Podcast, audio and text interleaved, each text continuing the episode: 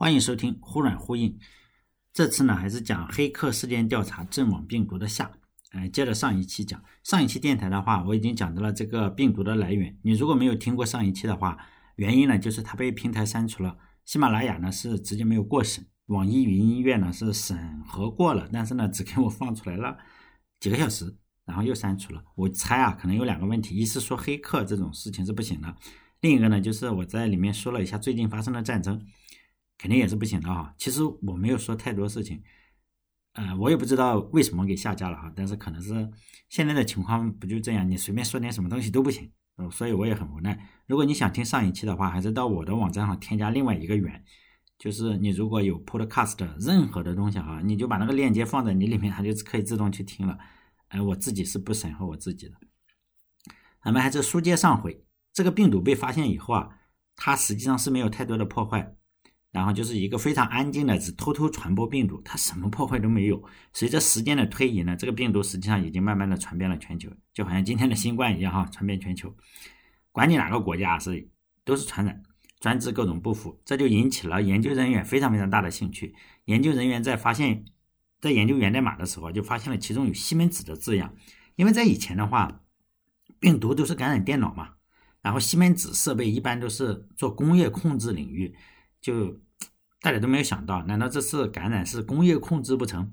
随着这个深入的研究嘛，呃，然后研究人员渐渐发现，哎，这个病毒感染最多的国家是伊朗，占比达到百分之六十左右。另一个想法就形成了，这个病毒很可能是针对伊朗的一些设施，比如说有没有可能是核设施呢？当然了，其他国家也是有的，比如说印尼是 百分之十八点二二。然后伊朗呢，竟然感染了百分之五十八点八五，然后印度呢可能是八点三一，美国也有，美国大概是百分之一点五六，但是相对比较少。你想想美国那么发达，竟然只感染了这么一点点，大家就觉得很可能是针对伊朗有些什么东西。呃，有了这个大胆的想法之后啊，你不能乱说嘛，你得有大胆的证据才可以，否则就是造谣嘛。并不是所有的黑客，就是说他编程技术都非常顶级，但是他们突破常规的这种想法肯定是世界最顶级的。就病毒研究人员，他们想到了这个问题之后，就开始研究这个有关核设施的问题嘛，到底是怎么做的？我们要知道，你即使是顶尖黑客，你也不见得是理解这个原子弹是怎么造的，是吧？幸好当年的伊朗的这个大领导是谁？就是内贾德老先生啊。他最后不是得癌症死了吗？他是曾经是反美第一线的斗士嘛。他最喜欢的事情就吹，嗯，出风头，各种的演讲。他有事没事啊，就喜欢去参加参观各种各样的工厂，就跟那个心一样哈，三胖一样，然后去参加参观各种各样的工厂呀，什么鱼厂呀，什么鱼罐头厂，都是这个样子。他去参观的话，肯定要跟着记者嘛，记者就会拍些拍照一些这个。第一线领导来参观嘛，你肯定要握个手啊，拍个照啊，演个讲啊，是不是？然后把它放在电视上，然后宣传一把，然后国民还高潮一把，我们世界最厉害。其中呢，就有一个视频，他的后面站了一个刚刚被暗杀的核专家，站在后面。他可能说的并不是是参加核工厂，可能是他是说我去参加一个呃水利厂，或者是参加了一个罐头厂，随便什么东西啊。但是后面确实有一个。跟他一起拍照的有一个核专家，我们就可以猜测，但黑客主要是猜测，不是不是我猜测，这黑客就猜测这个地方肯定不是罐头厂，也不是电子厂，肯定是与核武器相关的，因为那里面有个专家刚刚被以色列杀了。记者呢在报道领导的时候可能是非常专业的，但是他们拍什么东西并不专业，尤其他们拍这个照片也好还是视频也好，他可能最重要的注意力是什么？就是哦，我如何。把这个领导拍起来像威猛先生一样啊，就穿这个超人的内裤这个样子。其中呢，就有个视频，他可能是不在意，他就闪了一下。那个人呢正在玩电脑，不是玩电脑，就是他去参观的话，有个人不是正在弄电脑吗？就那个画面就一闪而过，可能所有人都不注意。这个画面就是拍内贾德的时候顺便拍上了，并不是主角。外行人看热闹，内行人看门道嘛。这几个画面就已经足够了。研究人员就通过这几个画面。然后推测出了这个工厂大概控制什么东西，控制了多少个，他们都推测出来。经过简单的推测呢，或者很复杂的推测，咱们不知道啊。他就推测里面有一百六十四个离心机，并且他们在代码里找到了一百六十四这个东西。我就来说一下这个离心机是干什么用的。这一点是我请教的一个一个朋友，他当年在清华大学那边，呃，核物理研究所不是在清华的外面那个去读这个博士，我经常有时候去跟他踢球。后来啊，他去了美国，他现在干的这个工作是跟核一点关系都没有，就是他去做这种。交易就是华尔街嘛，华尔街干那种杀人不见血的勾当。用他自己的话来说，用钱杀人比用核弹杀人来的痛痛快。核弹的话，你可能一爆一秒钟可能就成灰了，就是烟消云散。但是呢，经用经济杀人是凌迟处死，就慢慢弄死你。但这所以呢，下面这一段是他给我讲的，我在微信上去请教他了哈。这个各位大佬可能听听是不是这个道理？起码我觉得他说的好像有点道理，起码他学过。他就说嘛，造原子弹有一种东西叫铀，铀的东西啊，我们都知道铀有，他告诉我有三种，就是铀二三八、铀二三五和铀二三四。只有呢，铀二三五是可以用作核武器的，其他两种对他对我们来说，对造原子弹的来说就是算杂质嘛，所以需要提纯。咱们家提纯个东西，比如说我们炸东西的话，用漏勺就可以嘛，我们把那个丸子给捞出来，用漏勺就可以。但是这个提纯铀二三八、铀二三五和铀二三四。要把这个东西提纯起来是非常非常困难的，呃，通过后面这个数字我们可以知道，后面应该是它的分子量是吧？就是它质量上有非常非常轻微的差别，呃，人们呢就是要利用这个非常细微的差别，把其中的铀二三五提出来，就是先是把这个矿矿物质嘛，然后你把它怎么分解，就溶解，溶解到一个叫六氟化铀，最后就是说你溶解之后啊，它所有的油都在里面，然后呢用离心机把这些气体旋转。根据不同的质量，还是放水里旋转，我也不知道哈。根据不同的质量，它质量是不同的，这个气体就会分层。然后，比如重一点的，重一点的，它可能就是是这个离心机的最外层；然后轻一点的，可能就在内层。然后呢，这个旋转的时候，你就把这个内层，比如说你要这个 U 二三五的话，可能在内层一点点，然后用电脑控制了，能抽出来。你不能人工抽啊，抽出来，抽出来之后，然后再放到下一个离心机里，下一个离心机是不是它还会分层？分层的话，是不是越来越提纯？好像是他给我举这个例子就是这样。我说这这有什么用啊？他说一定要特别纯才可可以。就是你如果不纯的话，好像我们点酒精不是一点就着吗？但是啤酒里也有酒精是吧？但是你怎么点都点不着啤酒，实际上你还可以灭火，是吧？但它里面是有酒精的，但是你只有酒精浓度可能达到达到多少，我也不知道，我不喝酒，反正酒精一定要达到一个程度才能点着。但是你如果低于这个，像啤酒中这个酒精浓度，就是肯定点不着，我确信点不着。它这个 U 二三 U 二三五也是这个样子，你就是 离心机有好几千个离心机循环的去使用，最后呢，你要得到比较纯净的这个 U 二三五。这个氟组成了这个化合物叫六六氟化铀，然后再把它提取出来，要达到百分之九十八点几才才会爆。你如果只达到百分之三、百分之四，它不会爆，只会泄漏。就是核电厂他说也也不是那么危险，就是恶心你，它不会突然爆掉。就核电厂的那个碳棒里，铀棒是吧？不是碳棒，它里面它告诉我一个数字是百分之几，反正百分百分之五以下。但是你造核弹的话，你要特别的厉害，就百分之九十几。但这个说起来好像是不难哈，他起码告诉我的是，我觉得好像也不难，你不旋转就是嘛。但是做起来非常困难。这个难难点呢，就在于这个离心机需要非常非常大的转速，最好呢是能达到每秒钟一万或者数万转，就越快越好。而且转动的时候你不能够出现任何的震动，就是你只旋转不震动，因为它要分离几种混合物嘛。如果你出现了震动，就成搅拌了。我们不是上这个 初中物初中化学课。这个把食盐哎溶在水里，你搅拌一下不就更均匀了？你如果出现震动的话，相当于你把这个 U 二三五、U 二三八又搅拌很均匀了，它就是不能出现任何震动。所以呢，这个非常困难。就是大部分国家，他说百分之九十九十几的国家是搞不出这个事情来了。一是他造不出离心机来，二是呢，他控制设备不行，只能靠采购。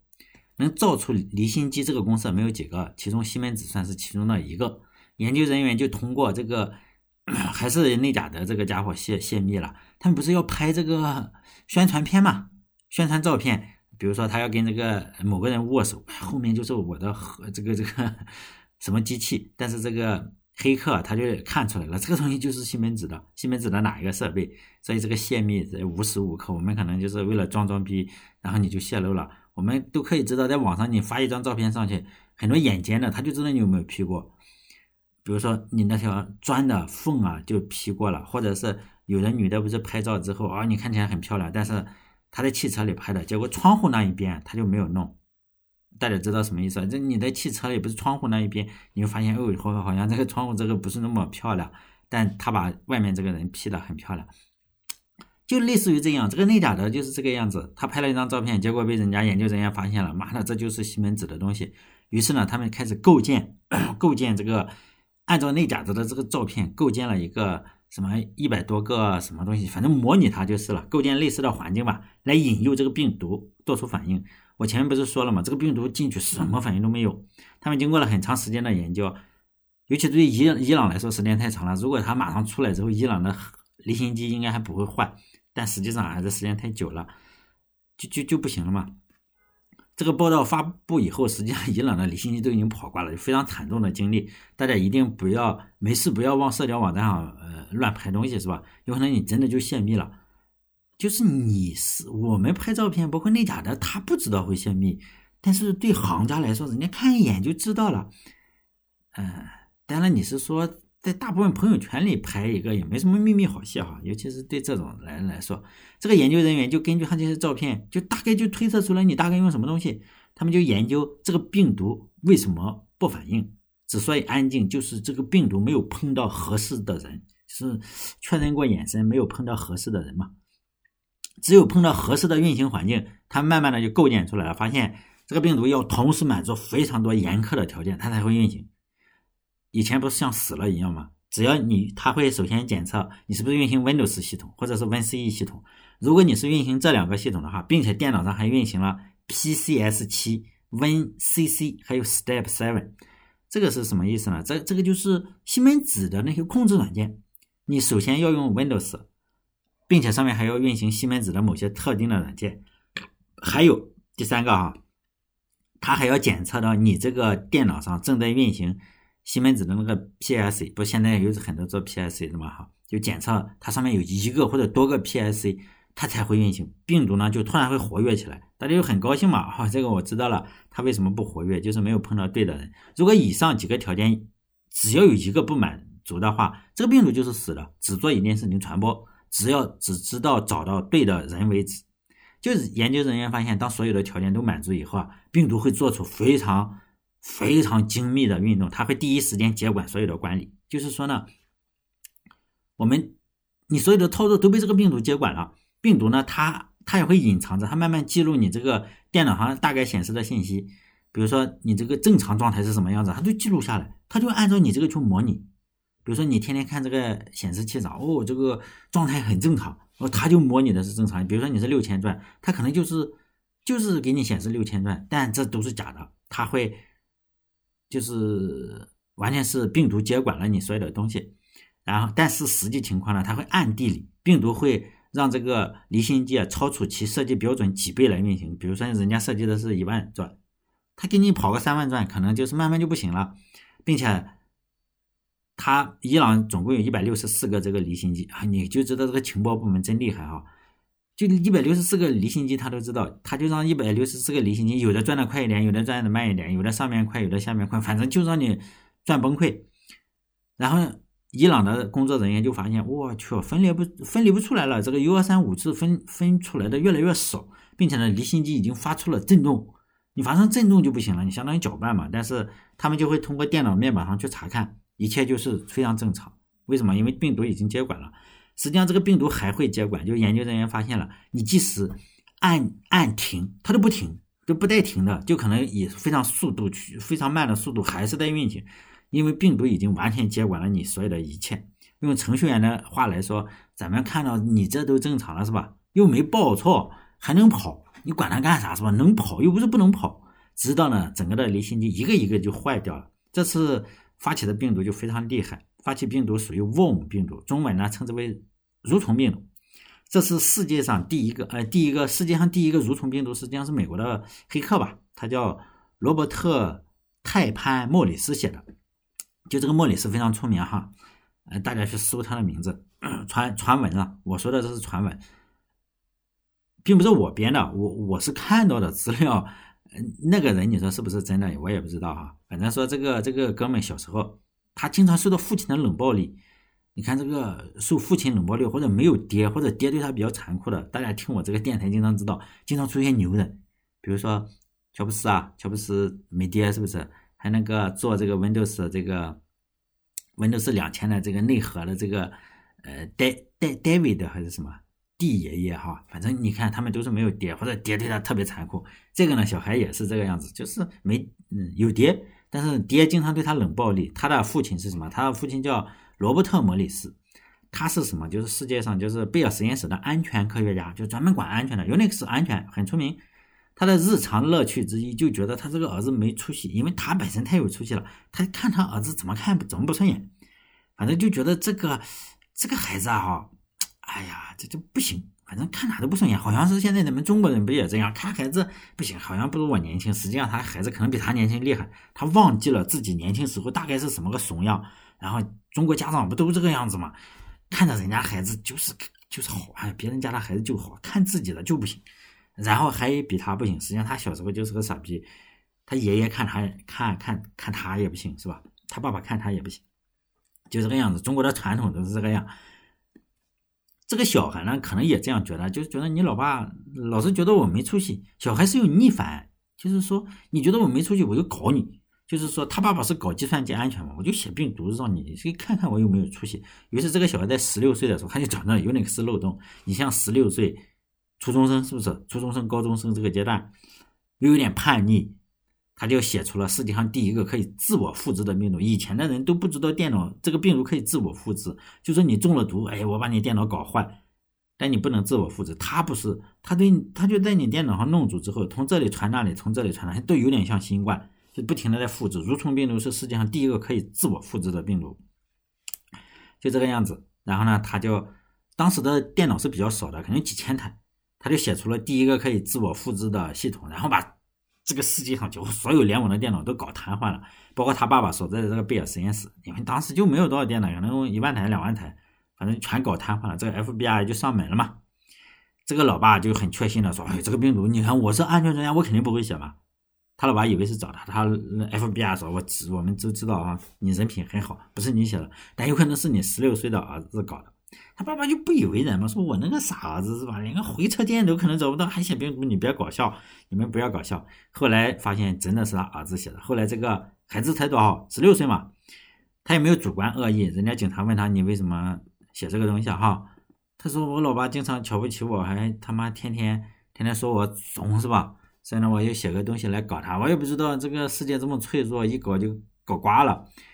然后你想想，有没有主观恶意？也没有，也没有说我要搞瘫整个世界，是吧？不小心这个世界太脆弱了。所以呢，他判了一个非常非常轻的刑，就是基本上没怎么判刑，就是让老爸出点血嘛，就交点罚款，然后他可能干点社区劳动也就算了，是吧？也就这样过去了。所以呢。千万不要瞧不起自己的孩子，有时候你根本搞不清楚你家孩子会给你造成什么样的伤害。中国不是有这样父母逼着小孩写作业或者什么，小孩跳楼了，或者是他妈妈。中国最近啊，最近不就他妈妈在家里说你这呃女儿天天刷抖音行吗？他女儿上去一刀捅心脏，然后他妈妈还说哎你快走吧，你不要说你杀的我，你看看这就是父母。那美国也有，并不是中国这样。美国不有一个小孩，他他玩这个玩这个游戏嘛？玩这个游戏就暴力游戏，美国不是有枪吗？他他他妈他妈不让他玩，他拿出来一枪把他妈爆头，然后继续玩，然后最终他爸爸还原谅了他。你想想能怎么办是吧？你自己哎，反正这个小孩你也不能给他太大的暴力。哎，我我是当父亲的，我知道啊。你就是夸小孩就是你真牛逼，我操！数学考个一百分的题考四十，你就真牛逼，一般人考不了四十分，反正就夸就是了。但后来这个做蠕虫的家伙也可能就是这个越来越厉害了。他一路实际上当上了教授，还开创了一个非常非常著名的企业。中国人可能比较理解，比较 比较知道另外一个人，他创的这个企业叫 Y Combinator，Y Combinator，这个这个很厉害，很出名的，就是大家应该知道什么 Dropbox，当然了，中国的都用不了哈。因为很多优秀的软件中国都用不了，就 Dropbox，就是做网盘的那个百度网盘，美国的这 Dropbox，美国的百度网盘或者美国的阿里云是吧？阿里云盘就是那个，嗯，很多出了很多这个东西。他一个很出名的人叫格雷厄姆，格雷厄姆比这个人出名，但是写蠕虫的这个人也也很出名。他俩是创办了这个企业，当然人家也也后来也叫他叫吸血鬼公司，为什么呢？他就是投个很少的钱，几万块钱，一万块美金啊，然后找这些小孩子来做企业。你想想，一两万块是不是？他投第一轮，因为他名气很大，大家又跟投，因此他这个一万块钱就一下子就成很多的钱，就他名声很大，这是名人效应。他确实是，哎呀，怎么说呀？你也不能说人家不地道哈。啊，咱不谈这个事情了，就就是我主要是这个作者，就是说写蠕虫病毒的这个作者，大家也可以了解一下他。就来我再来谈一谈这个事情有什么影响？直接影响就是最直接的影响就是美国的，呃，不是伊朗的核计划又推迟好几年嘛。间接的影响就是大家都惊呆了，没有国家想到还可以这么，以前没有见过，没有见过你通过一个病毒就可以把我这个核设备给搞瘫。虽然是以色列也不承认，美国也不承认，都不承认是自己干的，但大家也都知道大概是怎么回事。反正百分之九十九就是这两个国家做的。现在你也不好说，你如果拿过美国政府，你说拜登是不是你做的？拜登说不知道是吧？就这样。后来的话，他们还试图把这个毒啊放到朝鲜，因为伊朗的核设施跟朝鲜的核设施大差不差，都是有巴基斯坦的一个科学家叫什么可汗阿布阿布杜尔阿布杜尔可汗，很出名的一个老头科学家，呃，差点被杀了，就巴基斯坦的科学家，有人要杀他，你想想。因为他是专门造核武器的嘛，就是是他设计的。你说巴基斯坦的这个人是谁教的，我也不知道，反正不是我教的，我都不懂。幸亏的是什么？就朝鲜不联网。如果这个病毒搞到了三胖那里，就挂了。这个病毒最终还是没有入侵到呃三胖的这个就朝鲜的核设施上哈。封闭落后的国家，你想想，有时候也有好处是吧？不但是这个计算机病毒进不去，你看新冠也进不去这个。朝鲜，你一进去，妈枪毙是不是？就这样，你也确实进不去。但现在还有没有说入侵到各种各样的工业系统上？我们不知道。比如说你入侵到你电网上，入侵到你煤气管道上，这些民生系统上，或者入入侵到水电站上，它不是说玩你电脑弹广告的。中国可能这方面比较厉害哈，那尤其商业公司就喜欢入侵了之后干啥？弹广告。但你说有没有那种就是隐藏的很深的？我相信是有的。就好像前两年美国最大的天然气公司，去年还是前年？没多久，最大的天然气公司还有这个柴油运输公司，那个叫 Cornell，Cornell 是吧？管道公司不就被入侵了吗？这就是一个运送天然气的，就两眼一抹黑，就跟这个一样。人家黑客说你交钱，幸好还只是遇见了个交钱，不是说特别恶心的啊。如果发生战争的话，我给你把你给煤气给你引爆，想想怎么调节压力，让你爆了。他这个也没办法，真的就交钱，交钱了事。啊，如果大家喜欢听这种黑客故事的话，可以留言告诉我，我我多给大家讲一点，可以讲。我了解特别就喜欢研究这个哈。如果你喜欢的话，你可以留言告诉我。就是当然以前的那种编程的，我还是会继续做，就想到了什么做什么嘛。但这种事情，尤其是黑客呀或者安全事件，以后会越来越多。我认为是越来越多。即使你装了什么杀毒软件，什么三六零，都用处不大。为啥呢？就是你要相信啊，你的背后有一双眼睛盯着你。最危险的实际上并不是说，哎，我不玩电脑了，并不是你不玩电脑，那个摄像头那种什么，并不是网络，而是人心都很坏，就人心啊，人心会很坏。至于你说幕后的黑手到底是谁，哎，可能只有他们自己知道了。好了，这一期到这里，再见。